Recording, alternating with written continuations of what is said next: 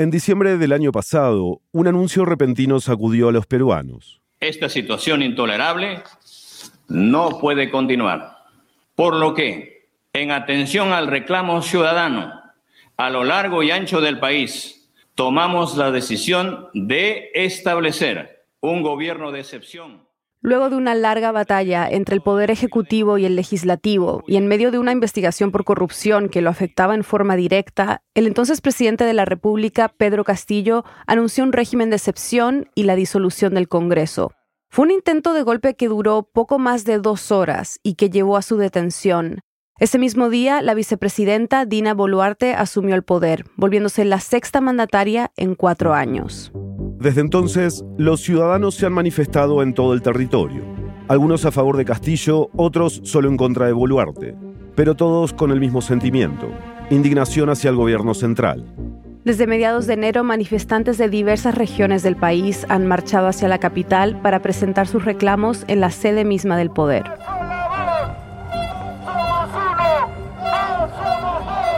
Es una movilización excepcional en la historia de Perú en muy pocas ocasiones las protestas regionales logran salir de su territorio. Mientras desde Lima se acusaba la movilización de ser manipulada por terroristas, por enviados del expresidente boliviano Evo Morales o cualquier otro agente externo, a través de las redes circulaban videos que mostraban delegados de comunidades campesinas, estudiantes y trabajadores embarcándose hacia Lima. Nadie convoca, acá nos autoconvocamos y así está por todo el Perú. Por eso es la voz de protesta de todos verdaderamente los peruanos. Estamos indignados.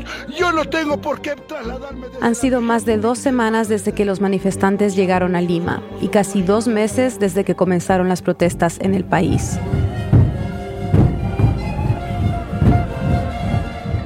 Desde el intento de golpe del 7 de diciembre hasta el momento han muerto 58 personas, según reportes de la Defensoría del Pueblo. En su gran mayoría se presume que a manos de las fuerzas del orden, y todos ellos excepto una persona al sur del país.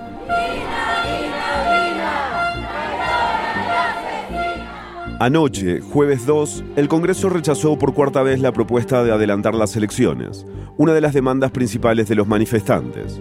Ya en tres sesiones previas, los legisladores se habían rehusado a establecer una fecha próxima para nuevas elecciones. Mientras, el país sigue dividido y la gente permanece en la calle, dando muestras de no ceder ante la represión.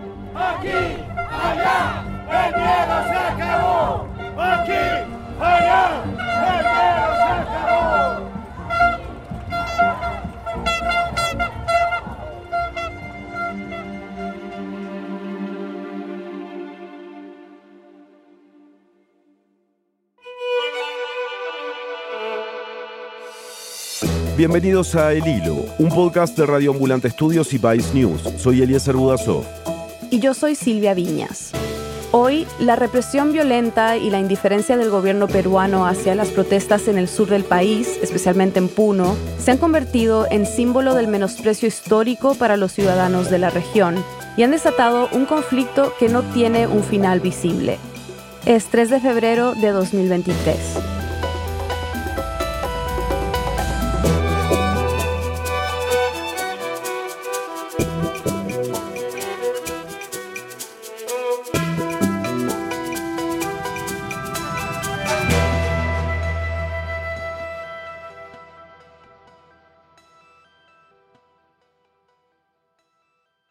Aquí en Lima la ciudad está en sus actividades normales, el transporte se desarrolla con normalidad, el comercio también. Nélida Maquera es periodista de la radio Onda Azul, una emisora regional de Puno que queda al sur del Perú, cerca de la frontera con Bolivia. Pero cuando conversamos con Nélida estaba en Lima, sin opciones de regresar a Puno. En principio hay bloqueos vía terrestre y el aeropuerto de Juliaca, en la región de Puno, ha suspendido actividades. No se sabe cuándo se van a retomar las operaciones. Porque la gente de las regiones sigue protestando, desde sus ciudades y desde Lima. Población que viajó desde sus regiones, porque no solamente es Puno quienes están en movilización aquí en la capital, sino han venido pobladores manifestantes desde otras regiones. De Cusco, el día de hoy hemos tenido que llegar hasta acá en la capital para que recién nos escuchen.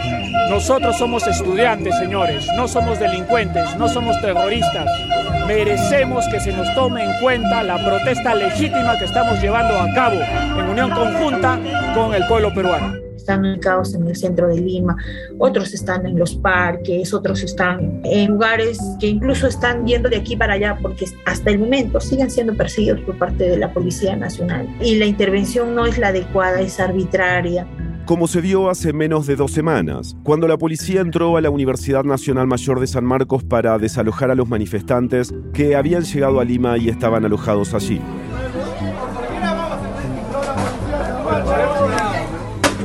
Fueron detenidos, la policía ingresó abruptamente, rompió las rejas, el muro de la universidad ingresó y los trató a todos como terroristas. Señor, ¿qué pasa? Somos residentes, somos residentes. Nos atemorizan con su presencia. Se excedió este, la forma y los protocolos de detención de una ciudadanía, se vulneró los derechos de todo ciudadano. ¿Me dejas escucharme y me dejas hablarle? Somos estudiantes de derecho acá, somos residentes. Como mencionamos al principio, desde que se desataron las protestas han muerto 58 civiles y un policía. Esta semana murió el primer manifestante en Lima, Videos difundidos en redes sociales muestran a personas marchando pacíficamente siendo agredidas por las autoridades. Las Fuerzas Armadas rechazan estas acusaciones y la presidenta Boluarte ha dicho que la policía se ha portado con, aquí cito, conducta inmaculada. O desde una propiedad particular sale un disparo y mata a alguien que está ahí en la protesta. No es la policía que está disparando. Explícame un poquito más por qué quieren la renuncia de Dina Boluarte.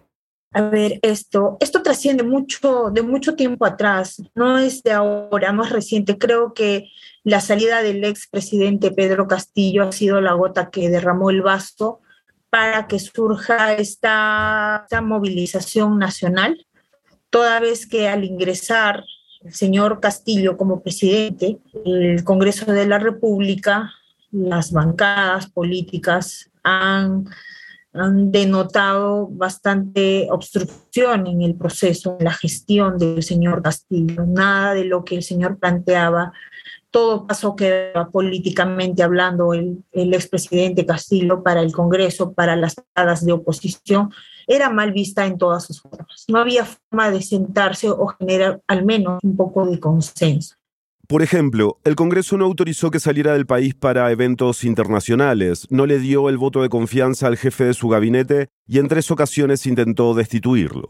Para muchos de los manifestantes que están hoy en las calles, fue frustrante ver lo que enfrentaba Castillo desde el principio de su mandato.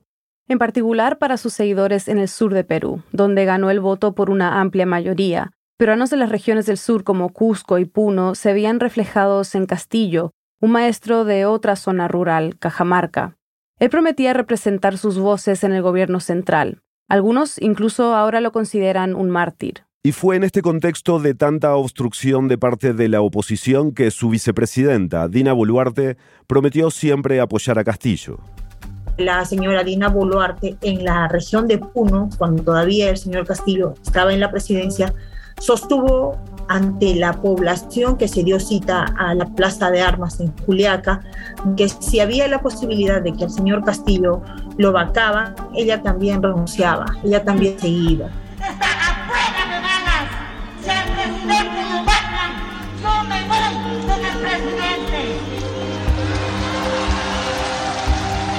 Situación que fue lo contrario cuando el señor Castillo sale de la presidencia ella asume en un discurso señalando de que su mandato sería hasta el último día de su gestión. O sea que ella queda como traidora. Así es, por eso es que la población de provincias en su manifestación se le dice una serie de adjetivos despectivos en contra de la presidenta. Además, fue elegida con un mandatario de izquierda y ahora como presidenta ha hecho alianza con la derecha. Al momento de que asume la señora Boluarte y conforma su nuevo gabinete, conforma con gente que está relacionado a partidos políticos con serios cuestionamientos y actos de corrupción, investigaciones de corrupción. Entonces la población no, no ha tomado bien la sucesión de la señora Boluarte como presidenta de la República. La última encuesta del Instituto de Estudios Peruanos señala una desaprobación de la presidenta Boluarte de más del 75%. La otra demanda principal de los manifestantes es una nueva constitución para reemplazar la vigente de 1993. Con el pasar del tiempo, la población se ha ido dando cuenta que, por ejemplo, en el espacio económico, en el capítulo económico, hay bastante desigualdad en el tema de generación de impuestos y hasta el momento la población exige que las grandes empresas que le deben al Perú sean cobradas. Un cobro de más de 6 mil millones de dólares que Castillo había prometido conseguir. Entre otras promesas, también dijo que implementaría lo que él denominó una segunda reforma agraria. Incluía financiación para la pequeña agricultura. Nada de eso se hizo realidad. Por el contrario, la ineptitud de los funcionarios que nombró hicieron imposible siquiera adquirir fertilizantes en una época de hambre. Además, algunos miembros de su gabinete fueron acusados de corrupción por recibir sobornos en contratos con el Estado. Y también tienen una demanda quizás más abstracta, pero que llega al corazón de un problema grave en el país, el racismo y el menosprecio histórico hacia los peruanos de afuera de Lima. Por ejemplo, una congresista dijo que estas protestas se tratan solo de unos grupos minúsculos.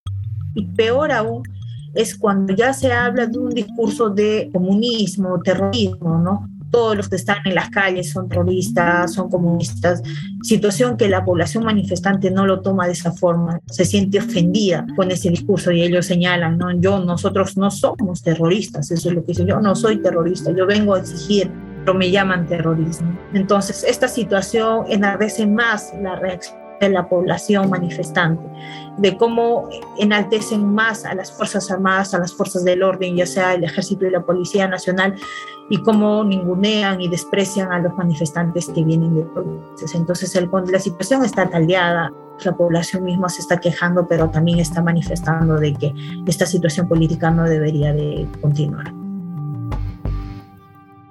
Después de la pausa, el trasfondo de las demandas de los manifestantes que han llegado a Lima desde Puno y otras regiones del Perú. Ya volvemos. América Latina y el Caribe es la región con mayor desigualdad de riqueza del planeta. Las crisis de los últimos años han ampliado las que ya existían. El resultado es un ciclo que solo beneficia a los más ricos.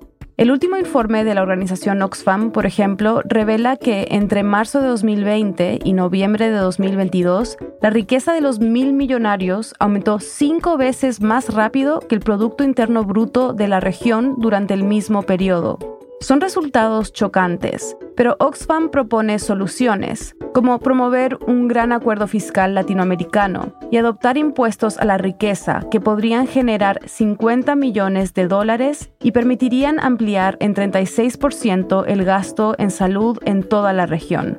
Recomienda empezar una conversación que nos lleve a cambiar las reglas del juego Aprende más en el reporte que puedes encontrar en oxf.am barra ley del rico. Estamos de vuelta en el hilo. Me gustaría profundizar un poquito más en el, en el trasfondo de todo esto, porque como tú decías, el derrocamiento de Castillo, la salida de Castillo fue como la gota que rebasó el vaso de una indignación que ya venía de hace tiempo, ¿no? Y nos gustaría entender por qué se ha dado esto en Puno específicamente, o sea, qué características sociales, productivas, económicas tiene la región. Esto ya trasciende de muchos años atrás, ¿no? Siempre Puno se ha sentido relegado a nivel presupuestal, relegado a nivel de proyectos. Entonces, ve a su suerte que el, gobierno, el gobierno de turno no le ha dado mayor respaldo ni el de Castillo, al que, como decíamos antes, habían apoyado de forma masiva, ni los anteriores. Y aquí es importante entender el contexto. Puno está entre las cinco regiones más pobres de Perú. y es la segunda con los salarios más bajos a nivel nacional. La tasa de pobreza es de casi 43%, un porcentaje que ha venido en aumento según los datos del Ministerio de Desarrollo e Inclusión Social. En Perú, por ejemplo, el 75% de los hogares tiene acceso a los servicios básicos, luz, agua y desagüe, pero en Puno solo lo tienen el 46%. Y también hay un tema clave al que apuntó Nélida, la actividad minera. En 2022, Puno fue la tercera región con más hectáreas y derechos de explotación minera concedidos. El mayor interés está en el litio, tanto que el presidente del Instituto Geológico Minero y Metalúrgico del Perú, Henry Luna, dijo que en Puno hay una fiebre del litio, sobre todo entre las mineras extranjeras. Las compañías con mayores solicitudes son de Canadá, Brasil e Inglaterra. Y lamentablemente hay bastantes efectos adversos, negativos. El tema medioambiental, los ríos han cambiado de color, las alpacas en las zonas altoandinas donde se practica la minería están enfermas la población está enferma, tienen estos minerales en el cuerpo. No hay una acción de parte del gobierno en poder cambiar esta situación. Entonces, con el pasar del tiempo, uno le ha venido exigiendo al gobierno, a todos los gobiernos de turno, que hagan algo. Y esto no ha sido visto ni escuchado, ni puesto en acción proyectos que permitan mejorar la calidad de vida del ciudadano y ahora en estas protestas tampoco se sienten escuchados. Entonces, eso la población puneña ve con indignación. Desde la provincia dicen basta ya, ¿hasta cuándo no nos van a escuchar?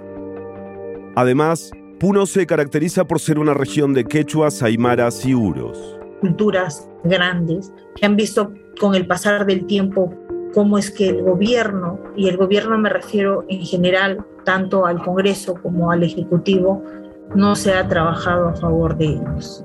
Entonces ellos han reaccionado, a pesar, ya lo iban anunciando, vamos a salir.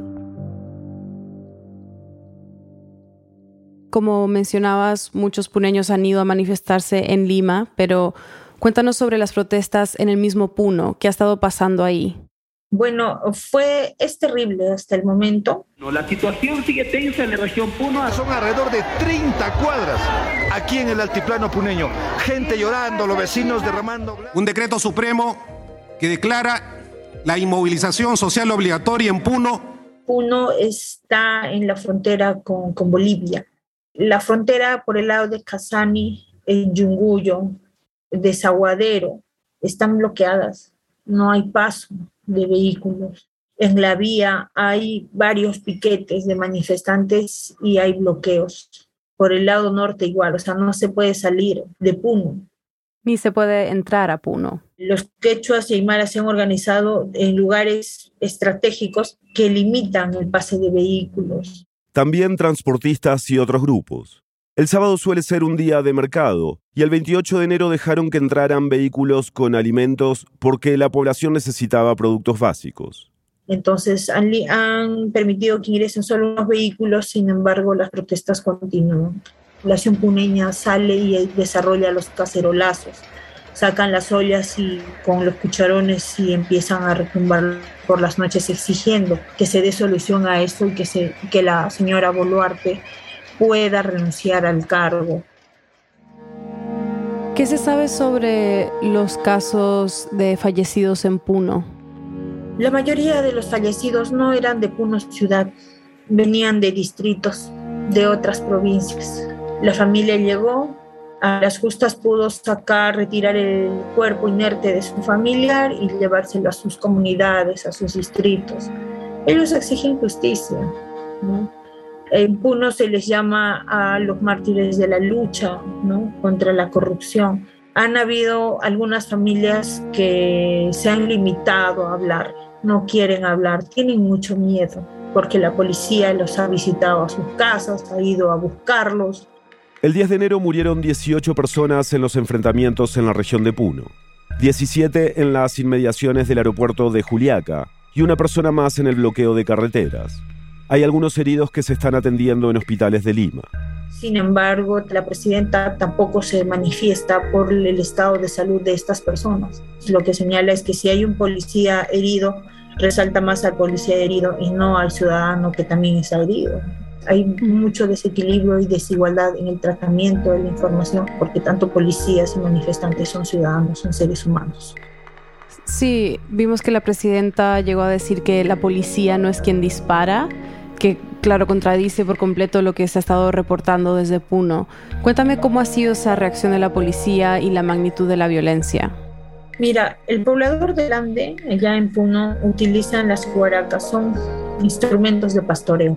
O sea, como una onda que se usa para alejar animales con piedras, que han utilizado algunos manifestantes de las zonas rurales se ha visto a la población reaccionar, ingresar hacia las instalaciones del aeropuerto, pero también se ha visto de cómo es que la policía se enfrentaba a la población con disparos directamente al cuerpo, disparos directamente al cuerpo. Y esto ha sido registrado en imágenes y videos que se comparten en redes sociales. Efectivos de la policía vestidos de civiles estaban infiltrados dentro de las fuerzas del orden y ellos mismos eran quienes disparaban dentro del equipo de la Policía Nacional.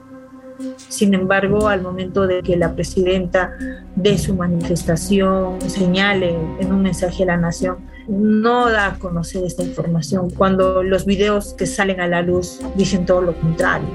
Entonces, ese es este punto de quiebre con la presidenta. La población no quiere sentarse ni siquiera a dialogar el gobernador regional de Puno, Richard Anco, ha dicho que para sentarse a conversar con el gobierno las condiciones tienen que cambiar.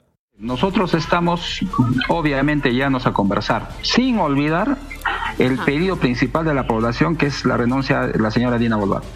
¿Y ese, ese gobernador eh, antes la apoyaba o apoyaba al, al, gobierno de Castillo? No, no apoyaba ni estaba en contra. Ya. Pero ahora que él asumió el cargo, bueno, se ha topado con este contexto que él sostuvo de que tiene que estar del lado de la población. Mencionabas que el discurso del gobierno ha sido llamar a, los manifestantes terroristas. ¿Esto es más el reflejo de un temor, de un prejuicio, o hay evidencias de que haya presencia de, de personas del sendero luminoso? No, lo que pasa es que esto no es de ahora. En campaña electoral, todo aquel que se ponía al sistema era considerado terrorista comunista. El señor Castillo ingresa al gobierno y era un gobierno terrorista para la derecha. Y como Puno le dio el mayor respaldo a Castillo en las elecciones, ahora los puneños que protestan también son tildados de terroristas tal como se ha hecho durante décadas con cualquiera que salía a manifestarse o a protestar contra el gobierno. Así es, suena feo ese término, que el Perú pasó en la década de los 80 y los 90, este conflicto interno fue terrible, mucho llanto, dolor en las familias, y es como que si los remontaran a esos tiempos, aquel que salía a ponerse en contra del gobierno era de frente sindicado como terrorista, tenga o no tenga relación. Y hoy en la actualidad pasa lo mismo. Por eso es que esta movilización se llama como una autoconvocatoria. No hay un líder que se siente y diga yo represento a todo porque hay temor. Hoy en Puno, por todo lo que ha pasado, la fiscalía le ha mandado un documento al alcalde de Puno a pedirle que le dé nombres de quiénes son los dirigentes de los mercados, porque los mercados cerraron, salieron a la movilización y hoy van a ser investigados por la policía por un tema de terrorismo. Por favor, ¿en qué contexto nos encontramos? El 24 de enero, en una rueda de prensa, la presidenta Boluarte se refirió a la situación en Puno. Tenemos que proteger la vida y la tranquilidad de los 33 millones de peruanos. Puno no es el Perú. Como decías, Puno siempre se ha sentido relegado. Y suena como que eso que dijo ella, Puno no es el Perú, ¿no? Confirma este sentimiento, ¿no? Sí. El tema de las manifestaciones, de la reacción de la región Puno, de cómo se ha ido dando los bloqueos, las protestas en las calles y que han paralizado el sur del país. Entonces la presidenta en su discurso dice, pero ¿qué? Pues, o sea, prácticamente ha dado a entender, se estarán movilizando en el sur, pero no en todo el Perú, así que Puno no es el Perú. entendemos que es en ese sentido el discurso de la señora Boluarte, pero no, no necesariamente es vista de esa forma, sino que se pide que se den cambios, pero esos cambios no se están dando. ¿Qué salida ves a todo esto? ¿Qué podría llevar a la calma? Sí, exacto, ¿qué podría llevar a la calma? La propuesta que surge para que esto llegue a la calma es la salida de la señora Dina Boluarte, la renuncia de la señora Dina Boluarte a la presidencia de la República. Que se cumplan los reclamos, entre ellos que se censure a la mesa directiva del Congreso. Esta mesa es un órgano central del Congreso que marca la agenda, los temas y leyes a discutir. Los manifestantes dicen que la mesa directiva del Congreso es de derecha y que frenó todos los proyectos de Castillo. Y que por lo menos le ponga paños fríos a esta situación y que de inmediato este año se convoque a elecciones. Eso podría llevar a la calma, a la tranquilidad de la población y que por lo menos la situación vuelva a, a ser la de antes. ¿no? Y eso es lo que dice la población en las calles. El ejército llegó a Puno el jueves 26 de enero. Según el jefe del Comando Conjunto, Manuel Gómez de la Torre, el objetivo era facilitar el libre tránsito. Desde el ejército afirmaron que enviaron 500 militares y que permanecerán por un tiempo indeterminado. El dirigente indígena de Puno, Rubén Apaza Añamuro, dijo en medios locales que la presencia militar en la región busca amedrentar a los manifestantes dijo que ni la presidenta Dina Boluarte ni el Congreso están interpretando correctamente las demandas de la población.